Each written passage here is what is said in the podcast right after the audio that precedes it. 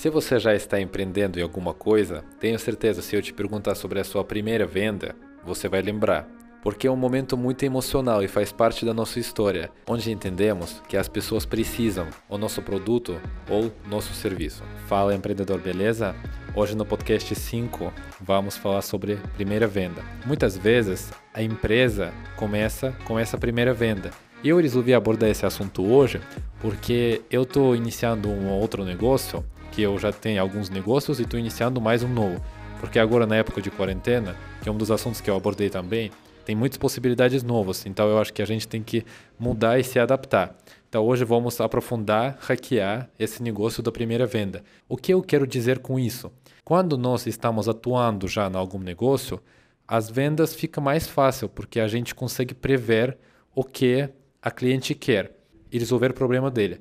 Mas quando você vende alguma coisa que você ainda não tem certeza como fazer, como vai funcionar, aí começam complicações. A gente começa a ficar mais ansioso, quer fazer da melhor maneira possível, mas não sempre vai ser assim. Estes dias eu conversei com uma amiga minha e nós falamos sobre empreendedorismo. E veio na minha cabeça uma frase que é primeiro você tem que vender aí depois você já consegue dar um jeito. Porque na minha vida tinha situações quando eu ainda não sabia como fazer, mas eu sentia que eu consigo estudar rápido e consigo entregar para a pessoa o resultado que ele quer. Então eu tinha duas opções. Eu podia negar a proposta e não aceitar o trabalho que eu não sei fazer ainda, ou eu posso aceitar, falar que eu consigo dar um jeito. E se não aceitar esse trabalho, como a gente vai aprender alguma coisa nova? Eu acho que nossos clientes uma boa motivação para crescer e sempre melhorar o nosso serviço. Eu não falo para você vender o serviço que você nunca fez na vida, nunca tocou. Por exemplo, fazer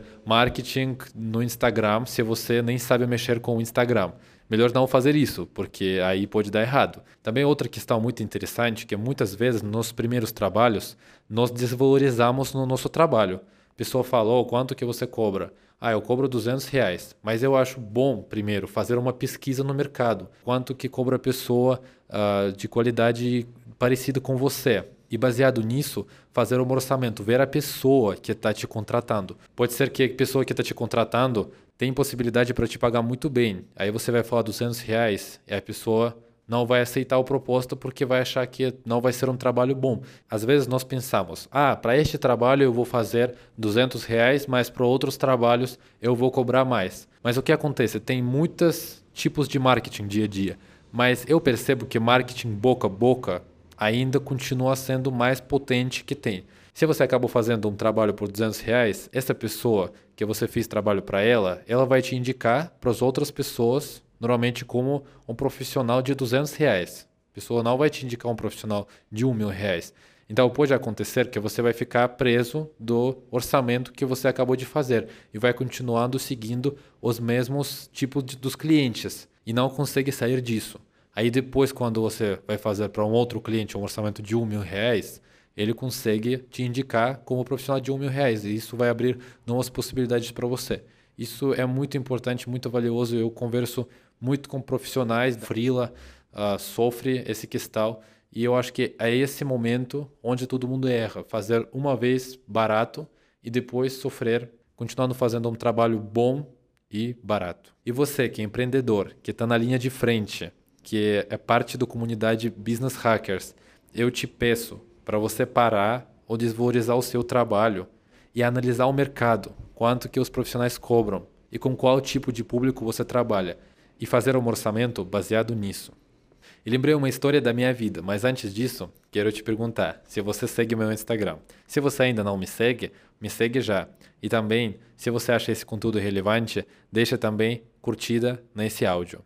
Ou pode também me mandar mensagem, dar algum feedback. Isso é muito importante para mim. Eu lembrei que na Rússia eu comecei trabalhando numa empresa. E o que aconteceu? Exatamente isso. A gente entra no novo serviço e começa a executar algum trabalho. Mas primeiro tempo, primeiro mês ou primeiro três meses, a gente não sabe ainda como fazer.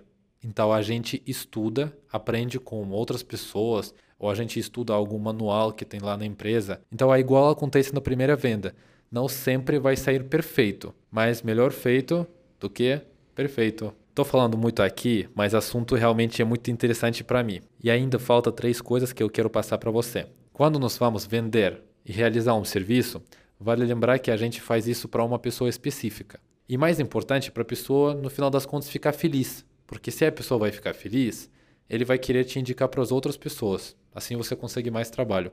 Isso que importa. Segunda coisa. Estes dias eu anotei uma coisa, que é o que vende não é produto, é oferta. Isso, cara, isso foi uma sacada muito grande para mim. Eu assim, eu coloquei isso no, no papel, coloquei isso na parede e todo dia eu passando lendo isso, porque cada vez essa frase me surpreende. Eu acho que essa frase é muito potente. Por quê? Nós fazemos o nosso produto. E eu ouvi muita gente que consegue vender o mesmo produto que eu vendo, ou que outras pessoas vendem, e que a oferta deles é mais atrativa. Por isso, estas pessoas conseguem mais clientes. Mas eles fazem exatamente o mesmo serviço que a gente faz. Se você tem uma oferta boa, você vai vender. Mas depois, se seu produto não for bom, a pessoa não vai querer comprar mais com você e não vai querer te indicar. Então, nós temos que pensar no nosso produto. Sem oferta boa, você não vai vender o seu produto. Então, não tem como fugir disso. Olhe as tendências que os outros profissionais da área, como eles oferecem o mesmo serviço. E tenta criar a sua linha de apresentação, criar o seu diferencial, se destacar no mercado. E no final, quero dar uma dica muito valiosa. Como eu trabalho já bastante tempo no mercado dos vídeos, tem uma demanda muito grande para fazer avaliações em vídeo. O que é isso? Por exemplo, uma agência fez um serviço para uma empresa e depois essa empresa ficou muito feliz com o resultado.